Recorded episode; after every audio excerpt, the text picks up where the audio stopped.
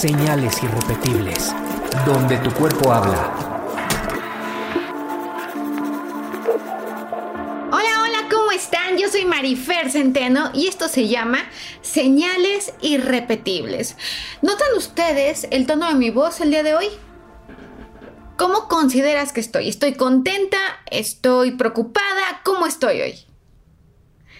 Tú tienes toda la verdad en la boca. Estoy contenta.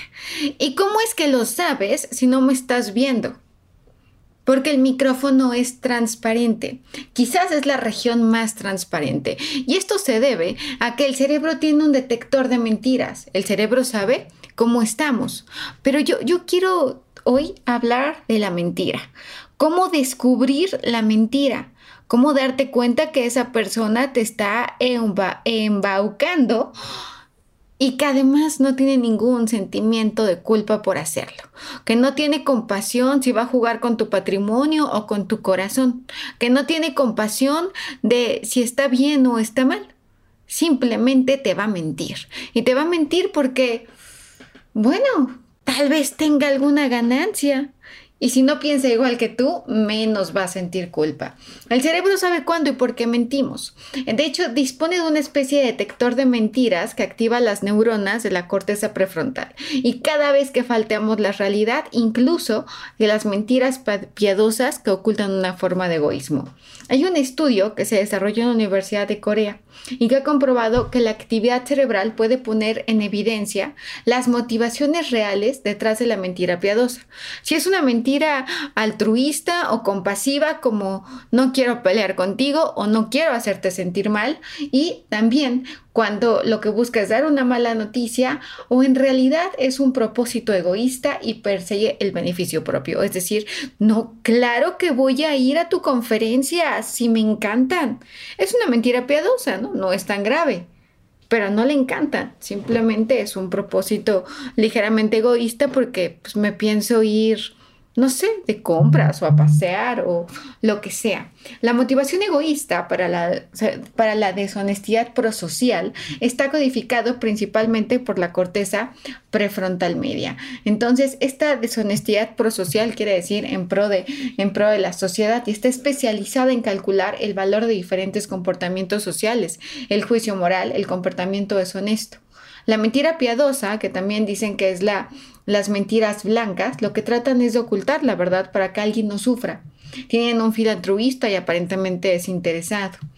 En realidad lo que busca es que no herir sentimientos, no hacerte sentir mal. Por supuesto, ahí está, en este mismo estudio analizaron una resonancia magnética, la actividad cerebral, y entonces cuando una persona mentía por egoísmo o por el bien de la persona, se activaban diferentes zonas del cerebro. Por ejemplo, hay una mayor actividad en la zona ventral y rostral eh, cuando mientes por egoísmo. En cambio, hay una mayor actividad en la región, eh, hay, una, hay una diferencia notoria en la región rostral cuando se compara con, con las mentiras altruistas. Ahora, también no seamos hipócritas. Todos decimos mentiras. Cuando yo hago encuestas en redes sociales y pregunto si alguien miente, pues te contestan que no oye, tú te consideras mentiroso y el 80% dice que no se considera mentiroso. Pero cuando se trata de, de, te han mentido y cambia la pregunta, está esta doble moral donde todos decimos, no, claro, es que yo sí he mentido. Ahora, lo que se busca para mentir es esta aprobación social. Los seres humanos somos esencialmente animales sociales y lo que estamos buscando es poder sostener estas mentiras con el fin de, de este sentimiento de pertenencia y que la manada no me segregue. Entonces la mentira tiene un origen adaptativo. Tiene un origen que tiene que ver con sobrevivir dentro de la manada. Y si no miento, a lo mejor me segregan y tengo más posibilidades de, morir. Las mentiras azules, que así los llaman algunos especialistas, se diferencian de las mentiras blancas y de las mentiras negras, que serían las egoístas. Estamos hablando de tres tipos de mentiras. La mentira azul son trampas que se cometen cuando sentimos bajo amenaza eh, el grupo donde estamos.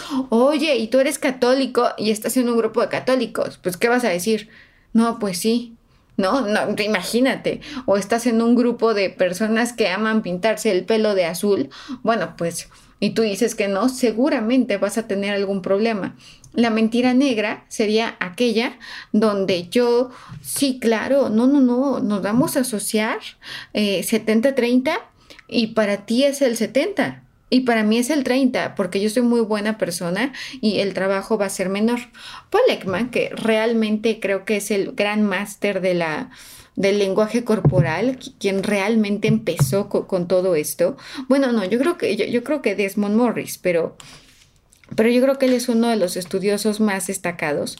Tiene un libro que se llama Mentiras, descúbralas, que es el parteaguas para entender absolutamente todo el tema de las mentiras. Creo que ya hablamos del caso Mónica Lewinsky, eh, donde Bill Clinton se le enrojece la nariz y se le hace más grande. ¿Por qué?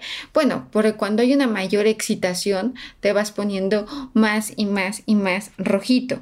Claro que hay cambios corporales. Esto se sabe ahora, como ahora vemos que del cerebro se activa cuando estás mintiendo. Por ejemplo, cuando una persona miente y le genera mucho placer o mucha emoción, lo que se va también a, hacer más, eh, eh, va a aumentar la actividad seguramente de la amígdala.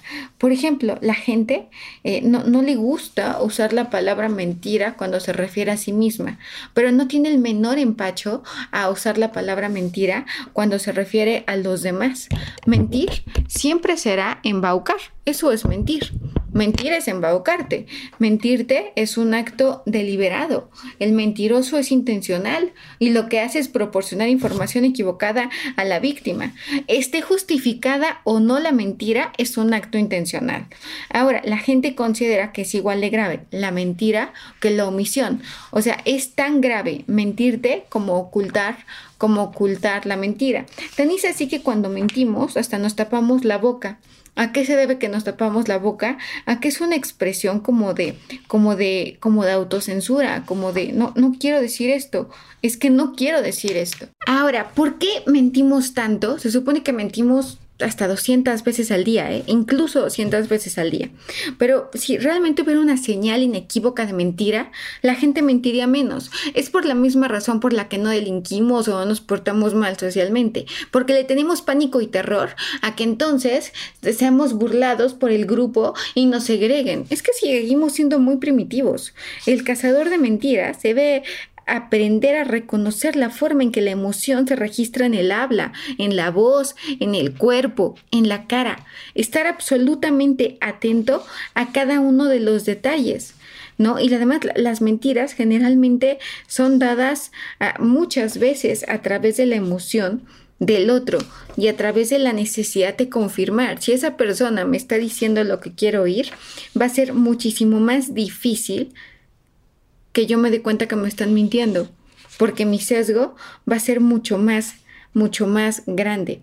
Fíjate que hay un, hay apéndice que habla sobre las palabras y las palabras van a delatar a muchos mentirosos, al igual que el lenguaje corporal. Y no, no, lo que pasa es que no se debe a que no pudieran disfrazar lo que dijeron ni que trataron de hacerlo, simplemente a que descuidaron elaborar las cosas con cuidado. Por ejemplo, eh, si yo te digo, a ver mi amor, ¿Qué hiciste hoy? Y yo tengo sospecha que me está mintiendo. Ahora cuéntamelo de atrás para adelante, o sea, de lo último que hiciste al principio. O voy a empezar a titubear.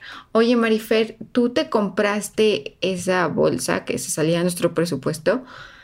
Eh, eh, mira, em, este, ¿de qué estamos hablando? Ah, ah, este, bueno, em, pregunta concreta respuesta concreta y si no, seguramente la persona está mintiendo, ¿no? Cuando una persona, por ejemplo, la voz, el tono de voz, cuando es titubeante, cuando es cambiante, claro, puede obedecer a nerviosismo, pero imagínate que realmente me están preguntando, oye Marifer, ¿tú te robaste la engrapadora de la oficina?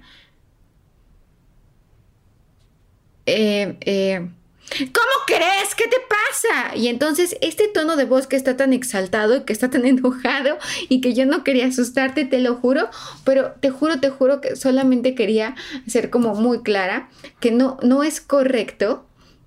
No es correcto eh, cuando, cuando alguien eh, realmente no siente que es culpable, seguramente te diría, no, yo no la agarré.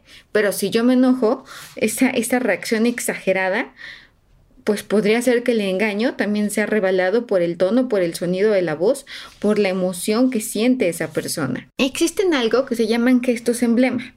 Vamos a llamar a estos gestos el encogimiento de hombros, por ejemplo, y el gesto de enseñar el dedo son ejemplos de movimientos que se pueden llamar emblemas. Digamos que son universales para distinguirlos de todos los demás gestos que hacen las personas.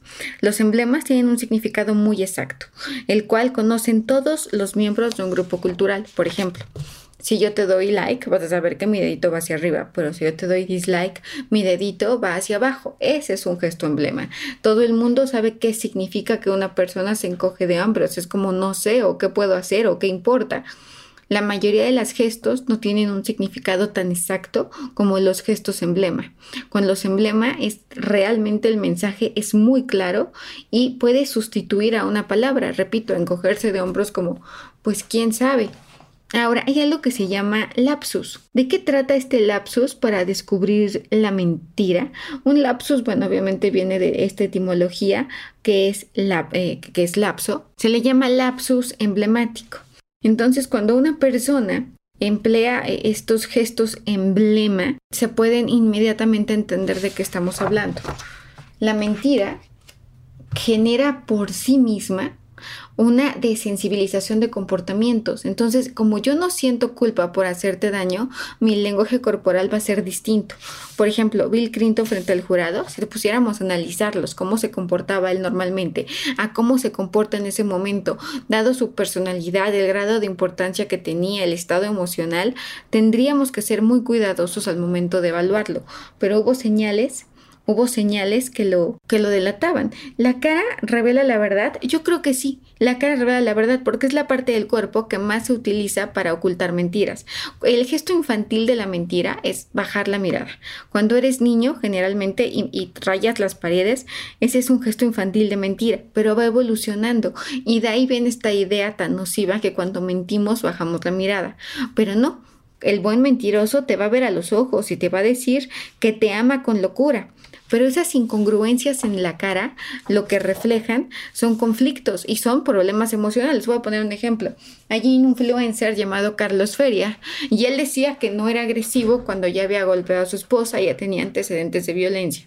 ¿Y cómo el lenguaje corporal de este hombre? Bueno, absolutamente, era absolutamente violento. Ahora, cuando una persona eh, repite una mentira constantemente, va a ser más difícil detectarla porque la respuesta emocional ha sido reducida. Ya no hay, ya ni siquiera se considera como malo o inmoral. Es que tu respuesta emocional ha sido tan reducida que en tu cerebro es un dato más. Las mujeres somos mucho mejores mintiendo, mucho mejores mintiendo. ¿Por qué? Pues porque somos más intuitivas. Eh, ¿Por qué es difícil mentir? ¿Por qué es tan traicionero mentir? Bueno, hay gente que es maravillosa mintiendo. Vean ustedes a los políticos, ahí están. Pero sí, lo que se requiere para mentir es práctica. Mientras más mientas, más práctica adquieres. Claro, hay mentirosos que son verdaderamente burdos. El indicador eh, a nivel corporal, la lenguaje corporal de mentira, podría ser, hay ocho gestos, que es taparse la boca, la mano, la, la mano tapa la boca como si inconscientemente me autocensurara y dijera, oye, es que esto, esto, esto que está diciendo está mal. En caso de que la persona sienta ligera culpa, por ejemplo, eh, los dos pertenecemos al mismo salón, nos llevamos muy bien en teoría, somos amigos y yo estoy viendo cómo, cómo hacer que esta persona tropiece o cómo meterle el pie. Entonces, generalmente la boca tapada podría ser como shh del, del inconsciente para como para y puede ser hasta como un dedito vertical en los labios o de plano taparse toda la boca. Tocarse la nariz, frotarse debajo de la nariz, estarse tocando la nariz. Fíjense que hay unos científicos que estudiaron, que estaban estudiando la investigación del olfato y del gusto y descubrieron que cuando mentimos se liberan unas sustancias químicas que se llaman catecolaminas y lo que provocan es la inflamación del tejido interno de la nariz y se utilizan cámaras y se utilizaron cámaras especiales para ver qué pasaba durante la mentira intencionada y provoca un aumento de la presión arterial. Una vez más, me remonto, me remonto a Bill Clinton cuando dice que no tuvo relaciones con, con Mónica Lewinsky o en el caso mexicano hay un hombre que se llama Andrés Roemer.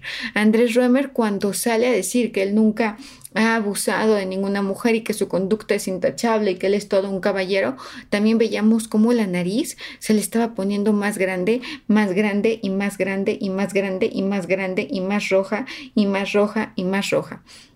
Ahora, también hay quien considera que hay picores en la nariz. Entonces la gente se, se, rasca más la nariz, se toca más la nariz. Frotarse el ojo. Se supone que, por ejemplo, cuando yo estoy contando lo que me duele mucho, es muy probable que cierre el ojo. Pero también cuando acabo de decir la mentira, es probable que el parpadeo aumente. Por ejemplo, yo te digo, no, yo no me quedé dormida hoy. Y entonces mi parpadeo aumentó. Ahí es probable que haya mentira. Frotarse los ojos es un intento como de bloquear la visión de, del engaño, de bloquear a esa persona que estoy engañando. Tocarse la oreja. Fíjense que justamente hoy vi, vi un video de una mujer que estaba diciendo que su esposo tiene una conducta intachable y que se adoran y que la vida es maravillosa y perfecta. Y en el video se está tocando y tocando y tocando y tocando la oreja. Por ejemplo, eh, cuando, cuando una persona está escuchando algo que no puede pagar en una, vean la agencia de coches. Eso me encanta. Cuando voy a una agencia de coches y están dando y están dando el precio y no puedes pagarlo y tú dices, "Sí, claro, no hay problema." Seguramente te vas a tocar la oreja porque es algo que no quieres escuchar. Rascarse el cuello como si el cuerpo de alguna forma generara alguna especie de urticaria, como de no quiero estar aquí tirar el cuello de la camisa. ¿A quién vimos tirar el cuello de la camisa? ¿Ustedes han visto alguna vez la casa de los famosos? Cuando Salvador Cervoni pierde, bueno, yo sé que seguramente no, pero bueno, en caso de que lo hayan visto, cuando Salvador Cervoni pierde, se, se está tocando ligeramente el cuello de la camisa y, y después dicen, no, me cae muy bien ella, yo la adoro, pero estaba notoriamente molesto. Los dedos en la boca los dedos en la boca. Este, imagínate cómo, cómo te tienes que sentir para entonces estarte... Eh, alguna vez ha empezado alguien, por ejemplo, ay, es que estoy pensando en quién, qué ejemplo podría ser que se esté tocando la boca cuando habla. Algunos políticos están hablando y se están tocando y se están tocando y se están tocando la boca. Por otro lado, yo creo que la mejor señal para detectar una mentira tendría que ser, la incongruencia, ¿no? ¿Cómo te puedo decir que te amo y estar viendo hacia otro lado? ¿Cómo decir yo que quiero estar contigo y que mis pies estén hacia otro lado? Entonces, yo sí creo que, en este escaneo cerebral y que en esta capacidad natural que tenemos para, para relacionarnos y que además eh, somos capaces de, de, mentir y de, y de engañar, pues reconocerlo, conocer eh, cuando, cuando, cuando te das cuenta que es una cuestión de observación. Y es que decía Buda que una mentira puede salvar el presente, pero condena, pero condena el futuro. ¿No? El cerebro del mentiroso, yo creo que, y del mentiroso patológico, eh, del embaucador, de la persona, algunos políticos, algunos vendedores, algunas personas que, realmente hay un componente biológico, pero que también tiene que ver con un proceso de, integramiento. Se supone, recuerda que ya habíamos hablado de la amígdala. Bueno, la amígdala del gran mentiroso eh, presenta, presenta una la amígdala es esta almendrita pequeñita que está eh, muy cerca del cerebelo. Y esta almendrita se activa con nuestras emociones. Entonces, cuando una persona está, está, pasando algún momento de excitación, la amígdala se va, se va a activar. Cuando una persona no siente ningún tipo de, es que también el psicópata, que ya hablaremos del cerebro psicópata, se considera que tiene eh, menos materia gris. El cerebro del buen mentiroso también se considera que tiene una, una disminución en la materia gris y sin embargo presentan un aumento de la materia blanca eh, en, en, la, en la corteza prefrontal. Entonces el cerebro de mentiroso establece muchas más conexiones entre sus recuerdos y sus ideas. Esa mayor conectividad les permite dar consistencia a sus mentiras porque tienen un acceso más rápido a esas asociaciones. Hay un, hay, un, neurocientífico que dice que el hecho de que la amígdala deje de reaccionar ante ciertos hechos revela que de alguna forma estamos perdiendo esta capacidad de ser seres humanos. Quien ya no ve que sus actos tienen consecuencias para los demás pierde nobleza, la bondad natural que supuestamente debería definirnos a todos. Entonces, creo que hay que hacer un episodio sobre el cerebro del psicópata, ¿verdad? Yo creo que ya muy pronto lo voy a preparar. Me tengo que poner a estudiar muchísimo al respecto porque he leído mucho y el tema de, a mí el tema de la materia gris me llama me llama el tema del cerebro, me parece que todavía sabemos tan poco de este órgano maravilloso. Bueno, y para detectar a qué tipo de mentiroso eres desde el punto de vista grafológico, necesito que, necesito que escribas una letra A. La que tú quieras a la hora que tú quieras. Bueno, si esta letra A la haces de colita es porque eres un mentiroso racional. Eres bueno mintiendo. Sabes qué decir, cuándo decirlo y por qué decirlo.